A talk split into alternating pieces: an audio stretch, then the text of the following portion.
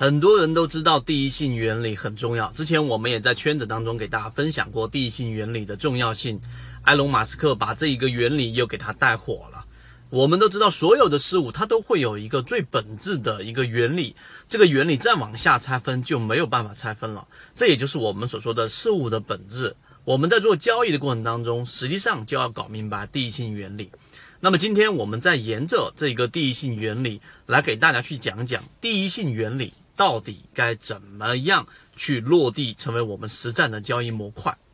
我们先说一说第一性原理啊。第一性原理实际上在我们的缠论交易过程当中，它所出现的频次最高，因为缠论它是回归到本质的，它给我们讲了到底怎么样去判断一只个股上涨的一些原因。我今天就不去做拆分了，其中包含着我们所说的中枢，以及小级别，以及顶底的这一种分型，以及到底怎么样发生背驰，以及一只个股到底怎么样从小级别，然后扩展成大级别的上涨中枢，然后再不断不断的拓展上去，从大的格局到小的格局里面都是第一性原理。那这里面就出现着一个问题，什么问题？就是第一性原理，它首先。它存在的一个问题就是，它很难去真正的落入到实处。为什么我这样说呢？当刚开始去学习缠论的人，刚刚入门的人，好，我发现中枢怎么判断了，我也学会中枢判断里面的底分型跟顶分型，每一笔由三笔构成的重叠部分的高点当中的最低点和低点当中最高点，我学会判断中枢了。但是呢，我总是没有办法。去对于我的交易有实际上的一个帮助，那么这里面就要进行我们说第二个转换了。我在缠论的这一个航线当中给大家去讲了，当你学会去判断中枢的时候，你在交易过程当中，你还需要去进行级别的区分，什么意思呢？就是我去找中枢的最根本原因，你要搞明白，就是我要去找到背驰。那么，所以当我去做日线级别的交易的时候，我会在日线级别当中去寻找六十分钟级别的几个不同的中枢。如果中枢之间是没有任何重叠的，有两个以上不重叠的中枢，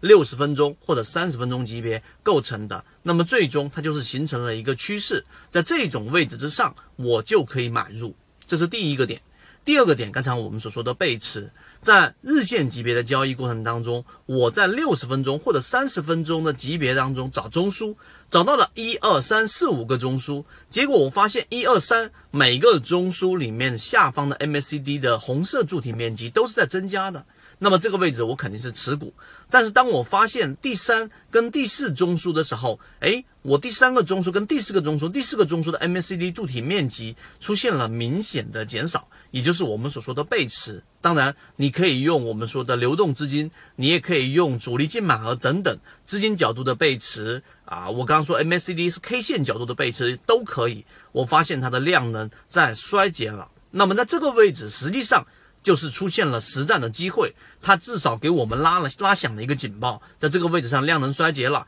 你要随时看一看这只个股，或者在这个位置上你要适当的减仓了。那么这个时候其实是优先于股价下跌之前，你提前找到了一个卖出信号。这个就是我们所说第一性原理。你理解之后，你还需要去干嘛呢？去从别的概念当中去引申出一些条件，最终得出一个标准。这个标准是没有任何改变的。就是在我的交易模式当中，一旦形成小级别的背驰，我必然会形成一个减仓或者卖出的一个动作。有这样的一个标准，原来虚无缥缈的地性原理，它就会落入到实处，成为我们交易实战的一个根本的一个核心模块。随着你交易的次数逐步逐步的增加，这个虚无缥缈的地性原理，它会逐渐的形成一个标准，这个标准就会转换成最实战、最简单，并且对我自己来说自信度最高的一个交易模块。如果你能理解我在讲的这一块的话，那么实际上缠论就能够帮助你在交易过程当中一步一步的去完善自己的这一种模块，并且成功率会逐步逐步的增加。今天是我讲第一性原理的其中一个小的细节，讲的只是交易模型当中非常非常小的一个部分。更多完整版的视频可以在我的朋友圈 ffy 八八九里面可以找到。